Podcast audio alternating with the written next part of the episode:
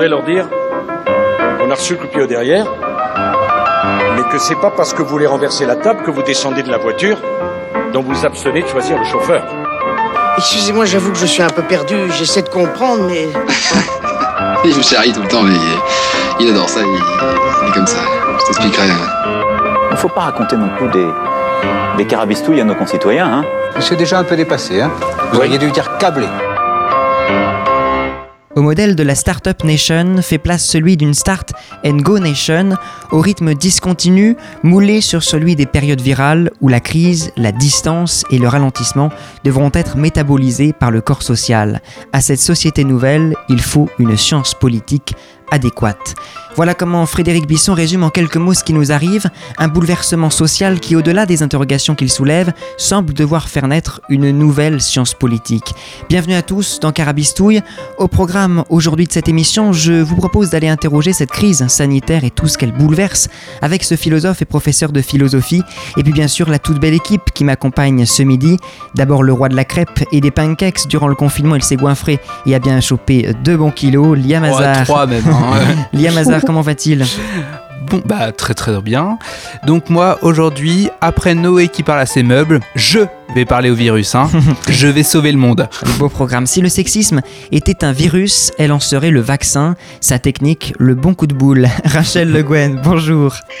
Bonjour Noé, bonjour tout le monde. De quoi tu nous parles aujourd'hui? Aujourd'hui, je vais vous parler de démocratie, de liberté et d'identité un peu. Et de renard. D'accord, ça marche. Et enfin, nous aurons droit, hélas, comme chaque semaine, au portrait de Célia Jeanne.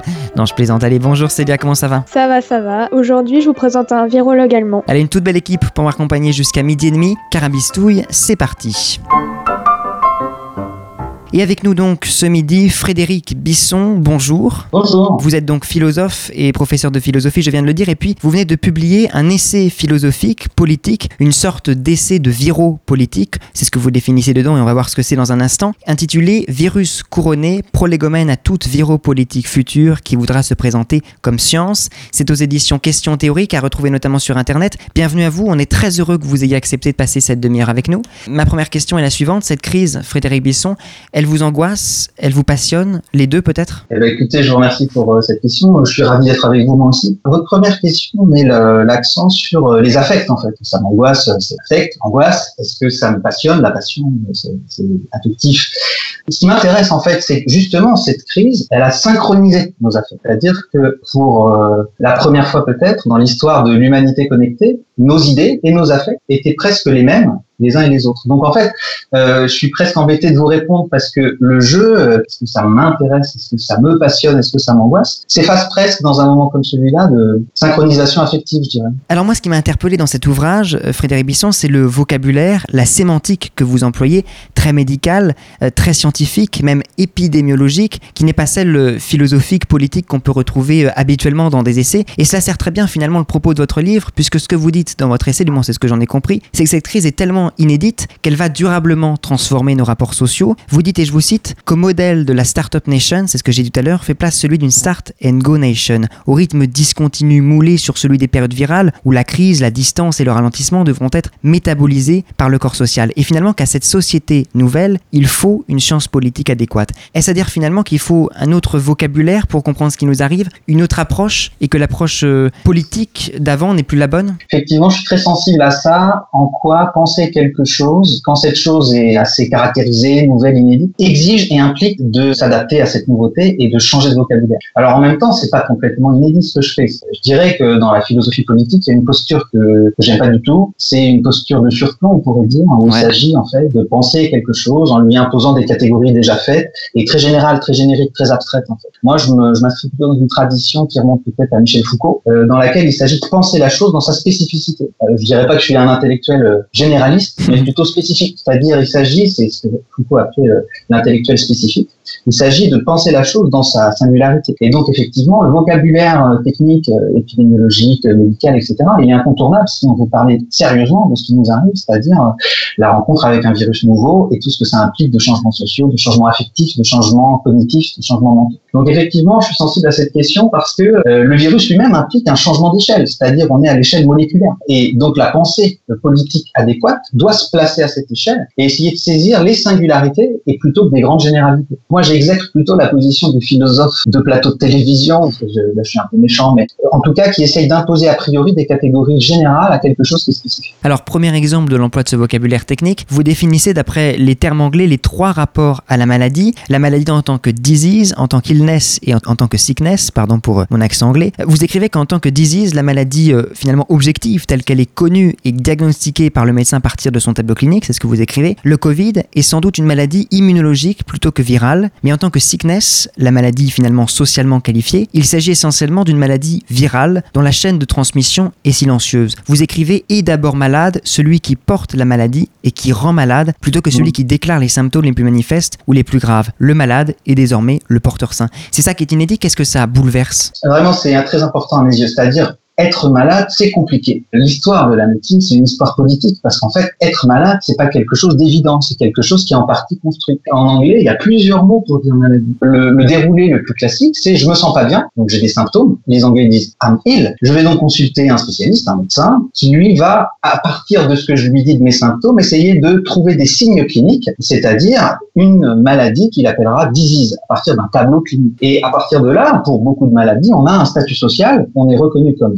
et on peut avoir des protections, mais des fois aussi être stigmatisé car certaines maladies sont socialement mal réputées. Et alors la spécificité, à mon avis, du Covid, c'est que euh, est apparu un concept qui existait déjà hein, dans l'histoire de la médecine, c'est le concept de porteur sain, dont on a énormément oui, bien sûr. asymptomatique. Et alors c'est quelque chose qui existe. Dans le cas du SIDA, par exemple, on a à peu près, c'est un très faible pourcentage, 0,5% de séropositifs au VIH qui sont dits contrôleurs du VIH, c'est-à-dire qu'ils ne développeront probablement jamais de symptômes d'immunodéficience de la maladie du SIDA. Tandis que dans le cas du Covid, ce qui est extrêmement nouveau, en tout cas ce qu'on nous a dit pendant très longtemps, parce qu'on découvrait les signes à mesure qu'on était malade, eh bien la proportion de porteurs sains est écrasante. Bien sûr, il y a des cas extrêmement sévères de gens qui se sentent très mal, mais ils sont minoritaires, ceux qui souffrent d'atteinte de, de, détresse respiratoire, par rapport à la foule de gens qui sont symptomatiques, très peu de symptômes ou asymptomatiques. Et donc il y a quelque chose de très intéressant. La maladie change de concept. Il y a donc un changement assez inédit euh, dans l'histoire de la médecine, l'histoire politique de la médecine, c'est que le malade, c'est celui qui ne sait pas qu'il est malade. c'est celui qui doit se comporter comme un malade alors même qu'il ne se sent pas malade. Il faut défendre la société, comme disait Foucault, c'est un mot d'ordre qui s'impose à nous oui. et qui implique qu'on se comporte comme un malade alors même qu'on se sent pas malade. Vous restez avec nous, Frédéric Bisson. On va parler coronationalisme dans un instant et on va définir ce que c'est. Mais d'abord, place à la chronique approximative de notre ami Liamaza.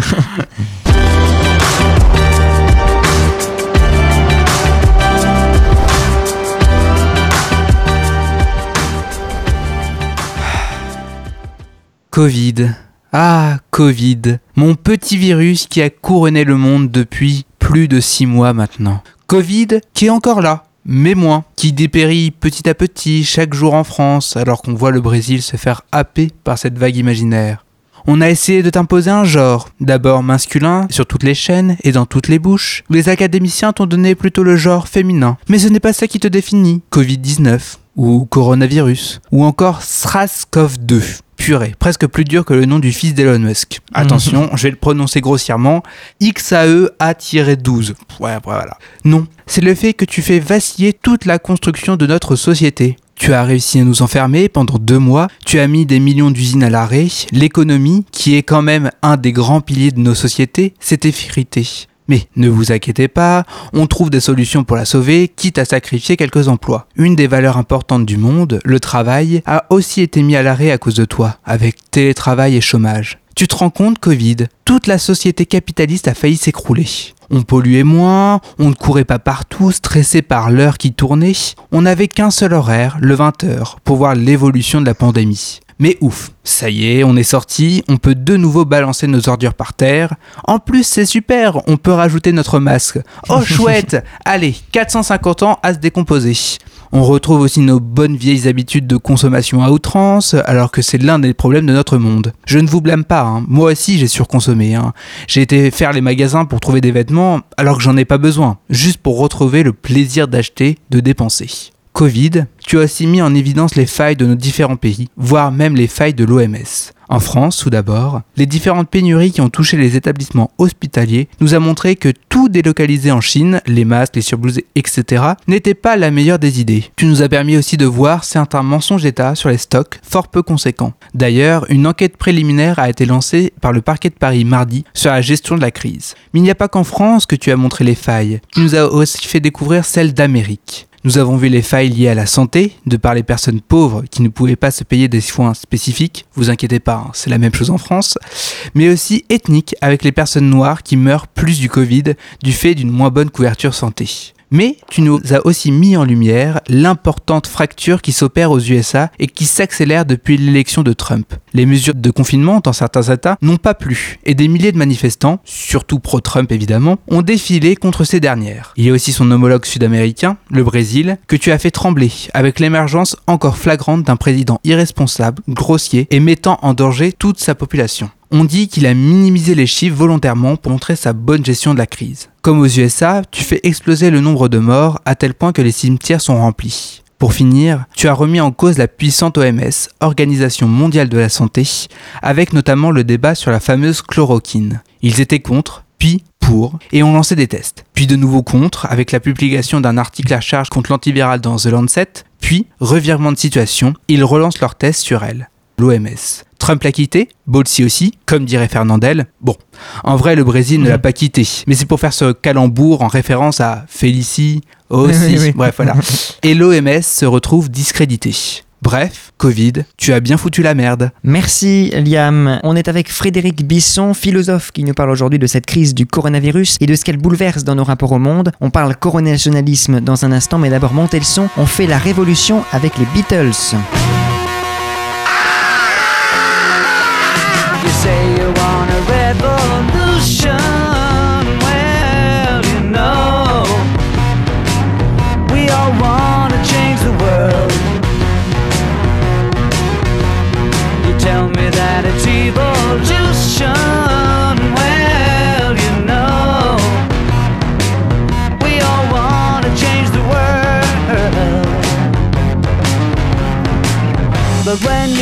About destruction, don't you know that you can count me out? Don't you know it's gonna be alright? Alright. Alright.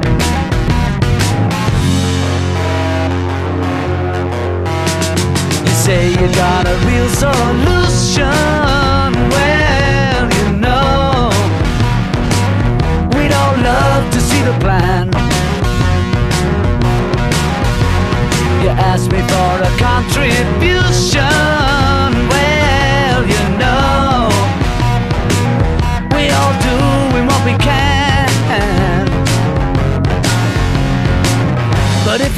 For people with minds that hate, all I can tell you is, brother, you have to wait.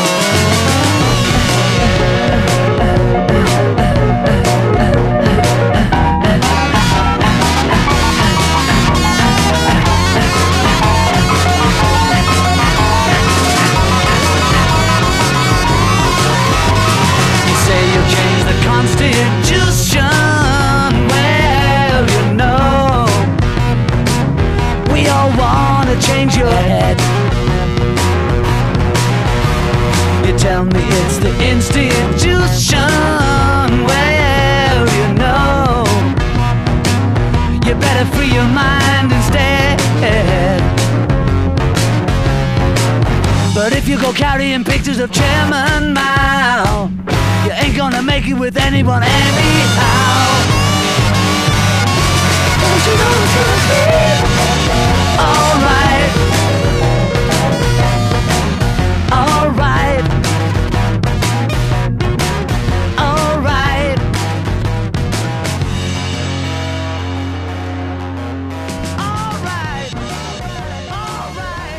Vous écoutez Phoenix, vous écoutez Carabistouille, on parle révolution aujourd'hui, bah oui, puisqu'on vit quand même une sorte de révolution. Et pour la faire avec nous, nous avons la chance d'avoir un philosophe, Frédéric Bisson, qui publie cet ouvrage, Virus couronné, prolégomène à toute viropolitique future qui voudra se présenter comme science aux éditions Questions théoriques. Une révolution économique, politique, c'est ce qui nous attend prochainement, Frédéric Bisson, parce qu'avec cette crise, finalement apparaissent des idéologies, vous citez, souverainistes, protectionnistes, nationalistes, anticapitalistes, décroissants effondristes, autonomistes libertariens, anarcho-écologistes radicaux, survivalistes, néo-survivalistes. C'est ce que vous appelez vous les coronationalistes. Que retenir de tout ça? Est-ce que c'est dangereux? Est-ce que peut sortir quelque chose de positif de cet élan contestataire? Hum, question difficile. Dans ce que vous venez de citer, euh, tous ces courants existaient déjà. Alors j'ai inventé un mot euh, qui est un peu facile, coronationalisme. C'est pas une idéologie, c'est une réaction, une tendance presque mécanique euh, de défense contre ce qu'a ouvert le virus en fait. Pour le comprendre un tout petit peu, on pourrait dire la chose suivante en fait. Je sais pas si vous avez remarqué, mais dans la manière dont on parle en immunologie des virus, il y a une collusion très intéressante avec la culture militaire. Ça a été mis en évidence par une philosophe Effectivement. américaine qui s'appelle Donna Haraway, mais on parle par exemple de défense immunitaire, on parle d'anticorps, et les militaires eux-mêmes sont assez sensibles au vocabulaire immunologique, à la sémantique immunologique, parce qu'ils retrouvent quelque chose de très proche. Le virus est présenté un peu comme un envahisseur qu'il faut circonscrire sur un territoire biologique, et c'est très intéressant de voir que, en fait, la crise du Covid est une crise de l'interconnexion. Elle révèle que nous ne sommes pas autarciques, que nous ne sommes pas indépendants. Ça, c'est Oui. quelque chose de très important. Et dès lors que le gouvernement chinois a médiatisé la manière dont il a réagi, il a comme déclenché une réaction globale à laquelle nous ne pouvions pas échapper de confinement généralisé. Et de l'autre côté, ce qui est très intéressant, c'est de voir à quel point cette crise a réactivé dans nos imaginaires politiques une espèce de culte ou de mythe de l'indépendance, indépendance dans la fabrication des masques, dans la production économique, une espèce de mythe de l'autarcie qui me semble être cette fameuse défense coronationaliste Oui. contre l'hyperconnexion. Et donc en fait, euh, là, ce qui est assez paradoxal, c'est que le Covid est peut-être l'un des premiers phénomènes réellement global dans l'histoire de l'humanité connectée, et que de l'autre côté, l'anti-globalisation est une réaction de défense contre ce phénomène global. Donc finalement, euh, le paradoxe, c'est qu'on a une réaction anti-globalisation qui est elle-même le premier phénomène global de l'humanité connectée. Mais alors du coup, est-ce que c'est dangereux ou pas? C'est toujours un peu difficile quand on est philosophe de prendre la place de Bien du sûr. moralisateur. Mais je fais pas de morale, j'essaie vraiment de décrire, d'être à la hauteur du phénomène. Donc oui, bien sûr, il y a des dangers. Le coronationalisme, c'est quelque chose à quoi on, peut être euh, enclin sans le faire exprès. Mais il s'agit d'une forme de nationalisme défensif. Ce qui, ce qui m'inquiète, si vous voulez, c'est qu'on a beaucoup fait la louange de ce que le Covid permettait, d'un retour de l'État-providence, de protection sociale, etc.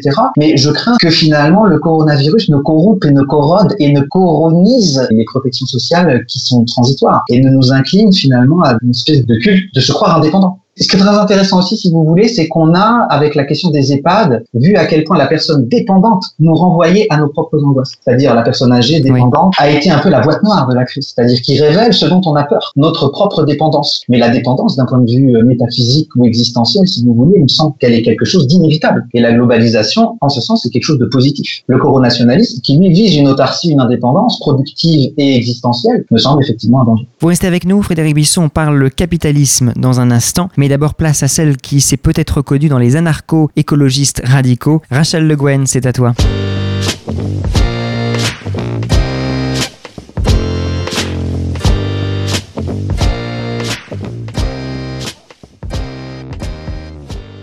Bonjour à toutes et à tous.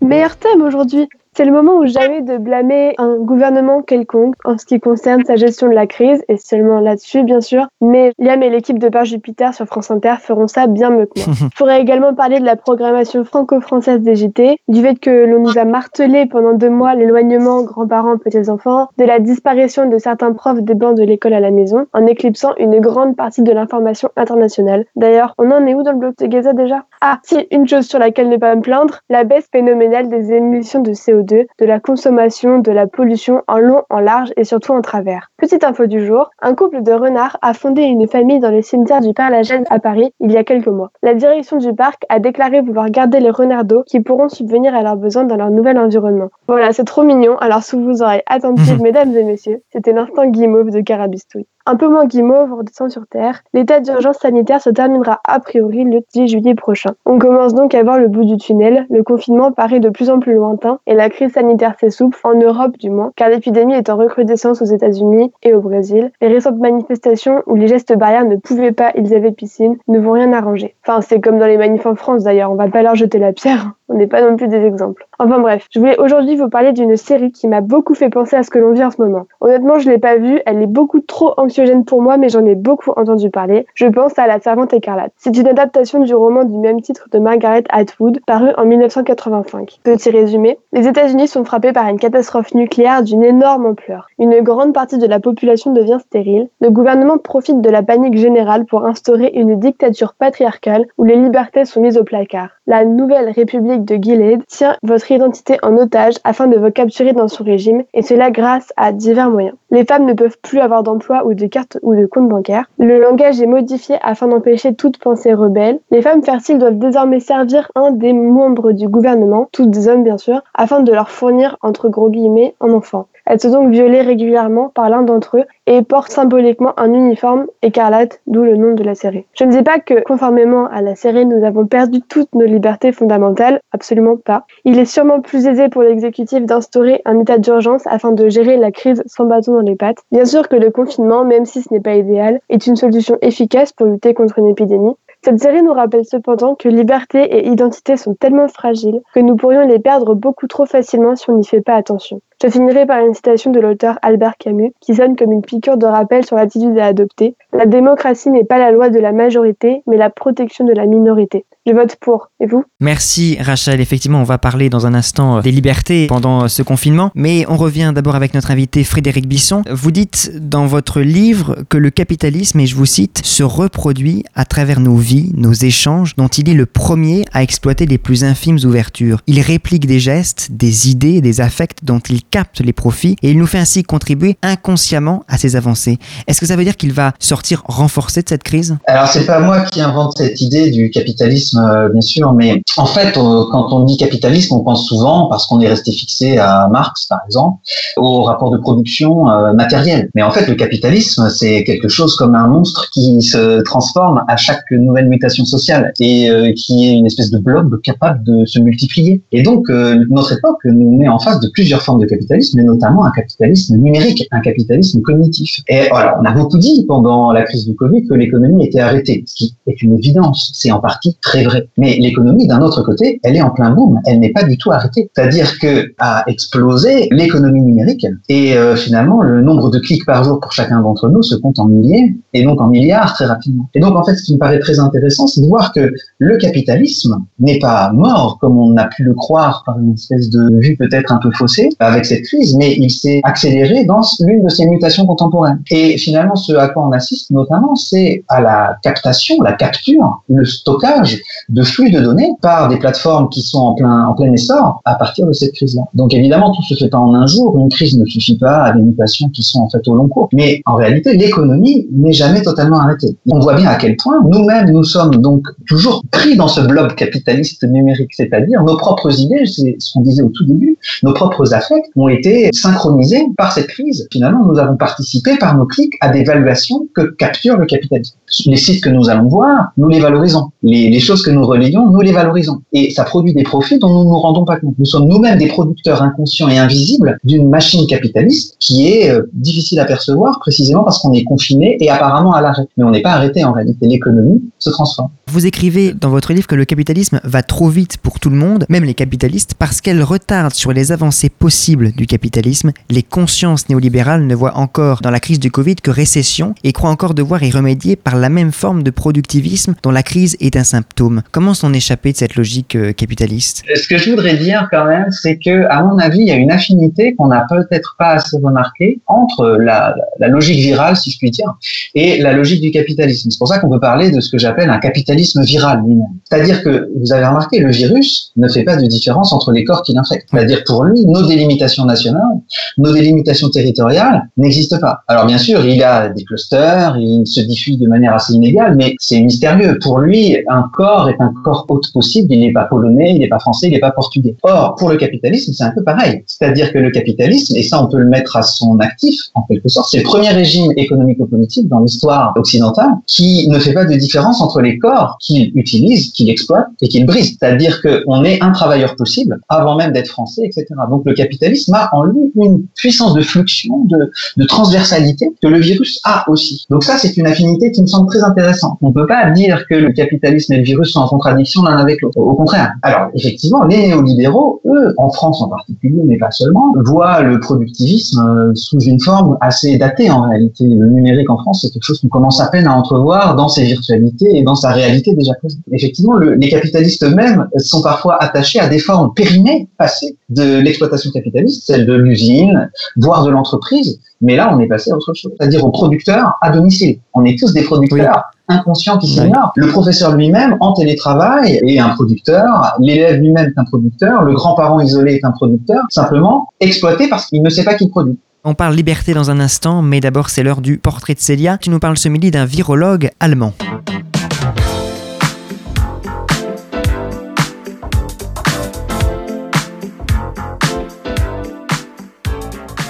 Bonjour à tous. Aujourd'hui, j'ai décidé de vous emmener en Allemagne et de vous présenter Christian Trosten, un virologue allemand né à Lingen, en Basse-Saxe, en 1972. En 1992, il obtient son diplôme de médecine avec mention honorifique à Francfort. 11 ans plus tard, en 2003, il identifie avec son collègue Stéphane Günther le virus du SRAS-CoV-1. Ce virus est en fait une forme de coronavirus responsable de l'épidémie du syndrome respiratoire aigu sévère qui a sévi de 2002 à 2004 en Asie du Sud. En 2005, il reçoit la croix fédérale de l'Ordre du mérite de la République fédérale d'Allemagne. En 2007, il est nommé professeur et directeur de l'Institut de virologie de la fac de médecine à l'Université de Bonn. Depuis cette année, il occupe le poste de directeur de l'Institut de virologie de l'hôpital universitaire de la Charité de Berlin. Il s'est fait connaître en janvier en créant le premier test de diagnostic du Covid-19 et il l'a rendu accessible dans le monde entier. Depuis le 26 février, on peut l'entendre quotidiennement dans une émission de radio allemande dont je n'essaierai pas de prononcer le nom pour des raisons évidentes de lacunes dans cette langue. Dans une émission de 40 minutes, il décrit l'évolution de la pandémie en faisant de la vulgarisation scientifique. Parmi les nombreux sujets qu'il a traités, on retrouve notamment le débat sur la chloroquine, les vaccins, l'utilité ou non du confinement et du port du masque obligatoire. D'une voix calme et posée, il décrit cette pandémie comme une catastrophe naturelle à laquelle personne n'était préparé. Très rassurant le Christian.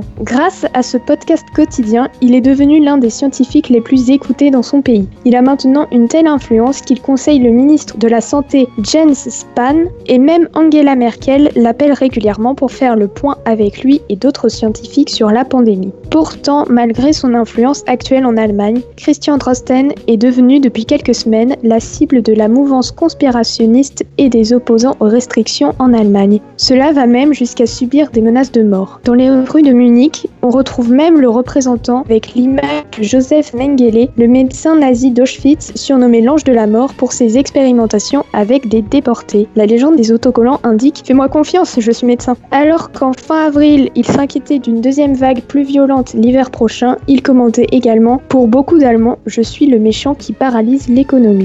Malgré ses interventions quotidiennes à la radio, Christian Drosten reste très humble et nous précise bien qu'il ne sait pas tout, qu'il n'est qu'un simple virologue selon ses propres mots. Dès lors qu'il a de nouvelles informations sur les symptômes ou encore sur l'évolution de l'épidémie, il en informe ses auditeurs et l'ensemble de ses concitoyens via des forums. Alors on le remercie grandement pour toutes ces précieuses informations, pour son honnêteté et surtout pour la mise en place du premier test de diagnostic du Covid. Merci Célia. Cette crise a notamment mis en, en lumière le professeur Didier Raoul. Il y a une sorte de politisation du débat scientifique. Vous dites-vous dans, dans votre essai que la science est la plus sérieuse quand elle renonce à la théorie spectatorielle de la connaissance pour se réfléchir elle-même et s'interroger sur sa part active dans la construction de la maladie qu'elle combat. Qu'elle n'est pas totalement extérieure à son objet d'étude et qu'elle va même contribuer à le construire autant qu'elle le découvre, que la science ne dit pas seulement ce qu'est le Covid en vérité, mais qu'il est ce que nous en dit la science. Est-ce que cette pandémie va permettre d'engager une introspection de la science sur elle-même? Je ne sais pas parce qu'en fait, euh, comme vous l'avez tous constaté, on a assisté quand même à un retour en force de la médecine dans notre quotidien médiatique en fait.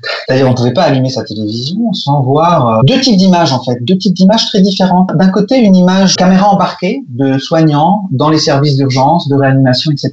Et là les soignants, les soignantes dans le côté humain et le care en fait, le soin auprès des patients en détresse. Et deuxième type d'image, l'éminente euh, personnalité médicale, infectiologue, immunologue, épidémiologiste, etc., etc., savant expert devant son ordinateur qui finalement énonce une forme de vérité. Donc deux types d'images complètement différentes. C'est-à-dire qu'il y a eu une espèce d'appropriation de la médecine par un discours légitime dont on avait besoin, mais qui a saturé l'espace public, l'espace médiatique. Et donc il faudrait se demander quand même quel rôle a joué la médecine dans cette télémédecine de plateau de télévision qui a joué un rôle très important dans la construction de notre imaginaire politique de la maladie. Et donc quand je disais euh, renoncer à la théorie spectatorielle de la connaissance, ça veut dire que la médecine n'est simplement spectatrice de son objet d'étude. C'est-à-dire qu'elle est sans le savoir parfois malheureusement, mais ça a été bien mis en évidence par les, les épistémologues, les philosophes des sciences depuis Canguilhem, Foucault, etc. Elle est elle-même en partie euh, partie prenante de l'objet qu'elle construit. Et donc effectivement, euh, la construction sociale de la maladie, ça ne veut pas dire que la maladie n'existe pas. Elle existe, mais elle existe avec tout un imaginaire politique, avec toute une, une rhétorique que la science aurait tout intérêt à interroger. Êtes-vous inquiet, Frédéric Bisson, de l'installation d'un État euh, plus sécuritaire? On a vu apparaître des caméras thermiques à l'entrée des magasins, l'émergence d'une application de traçage, une surveillance par webcam au concours HEC par un logiciel qui avait accès aux données personnelles des utilisateurs. Que pensez de tout ça? Faut-il préférer la sécurité à la liberté? En soi, c'est une excellente question de philosophie politique. C'est quelque chose qu'on doit toujours prendre au sérieux, les dispositifs répressifs, les dispositifs de sécurité par répression. Et l'existence de moyens technologiques de surveillance, l'existence de moyens technologiques de prise de température, etc., etc., nous expose effectivement à des dangers. Mais quitte à vous surprendre un petit peu, je trouve, moi, que peut-être ça ne doit pas omnibuler notre attention politique. C'est-à-dire que le pouvoir a d'autres tours dans son sac que la répression. C'est-à-dire, il fonctionne non seulement à la répression, mais aussi à l'incitation. Et finalement, on est parfois, sans le savoir, dupe d'un dispositif de pouvoir quand on lutte contre un appareil répressif sans se rendre compte, en réalité, de ce qu'on reproduit soi-même comme technique de pouvoir. C'est-à-dire, le pouvoir n'est pas simplement répressif, il est normalisateur, normatif, incitatif. Vous voyez, par exemple, les gestes barrières, c'est pas des interdits, c'est des incitations à se comporter d'une certaine manière, à guider notre action d'une manière correcte. Simplement, le pouvoir, c'est pas quelque chose de mal, hein, c'est pas quelque chose de méchant, c'est pas quelque chose de volontaire, c'est pas sûr. quelque chose avec un, diable qui en tirerait les ficelles dans le secret. En réalité, le pouvoir, c'est quelque chose qui nous traverse nécessairement. Et quand je disais qu'on est devenu un peu des travailleurs à domicile, des télétravailleurs, et que toutes les activités économiques qui peuvent pas faire leur conversion euh, numérique sont vouées à une forme de- d'inquiétude, de dépérissement. En fait, on a là une forme inaperçue de pouvoir qui est à la maison. Ça aussi, c'est des formes de pouvoir qui sont pas répressives, qui sont parfois séduisantes, mais qui nous transforment. Et donc, on est dans une phase d'indécision, de flou, mais je suis pas sûr que les dispositifs répressifs soient les seuls à craindre. La répression, en fait, on la voit. Et de- donc, de ce point de vue, elle suscite spontanément des formes de réaction et de défense. Tandis que les formes incitatives et normatives de pouvoir, on les voit pas. On a, elles produisent des effets positifs, des affects qui sont pas toujours désagréables. Et donc, il est plus difficile de lutter contre elles car elles sont larvées dans nos propres subjectivités. Cette crise, c'est l'inconnu pour chacun d'entre nous. Vous connaissez des questions kantiennes. Que puis-je faire? Que dois-je savoir? Que m'est-il permis d'espérer? Qu'est-ce que l'homme d'ailleurs? Quelle attitude éthique doit-on adopter face à un imprévu? Alors Noé, je suis embêté parce que d'un côté, le sous-titre de mon livre est kantien, mais je suis pas du tout kantien. La question que dois-je faire, elle est très importante dans la vie de chacun, mais je suis pas sûr que ce soit une question de philosophe. Cette crise, elle a montré qu'il y a une forme d'inventivité populaire, une forme d'inventivité des gens dans leur vie face à une crise. En France, on a l'habitude que tout passe par l'État. On est coronationaliste, mais on est nationaliste par habitude politique euh, Oui. en France. C'est aux gens d'inventer et ils ont déjà commencé d'inventer. Je vous donne un exemple, les gens qui projettent en confinement des films sur la paroi des immeubles dans lesquels ils sont confinés appartement par appartement. Ça a commencé en Italie, je crois, mais ça s'est répandu très vite euh, de manière gyropolitique à Paris et dans les grandes villes. Des gens qui projettent sur les écrans, sur le béton, des images de films euh, qui font des séances. euh, Voilà, ça c'est une invention esthétique, une esthétisation du quotidien qui fait avec ce que ça a d'étouffant d'être confiné chez soi. Donc je dirais, moi je pourrais pas vous dire ce qu'on doit faire aussi parce que la notion de devoir fait pas partie de mon vocabulaire C'est une bonne question en soi. Enfin, qu'est-ce qu'on fait déjà plutôt Oui. Bah écoutez, merci beaucoup Frédéric Bisson d'avoir accepté notre invitation. Merci d'avoir passé cette demi-heure avec nous. Je rappelle juste votre livre, les références Virus couronné prolégomène à toute viropolitique future qui voudra se présenter comme science. Et c'est aux éditions Questions théoriques. Merci beaucoup. Merci les amis, Liam, Célia, Rachel. La semaine prochaine, on parlera musique à l'occasion de la fête de la musique. Très belle journée à vous sur Radio Phoenix. Merci.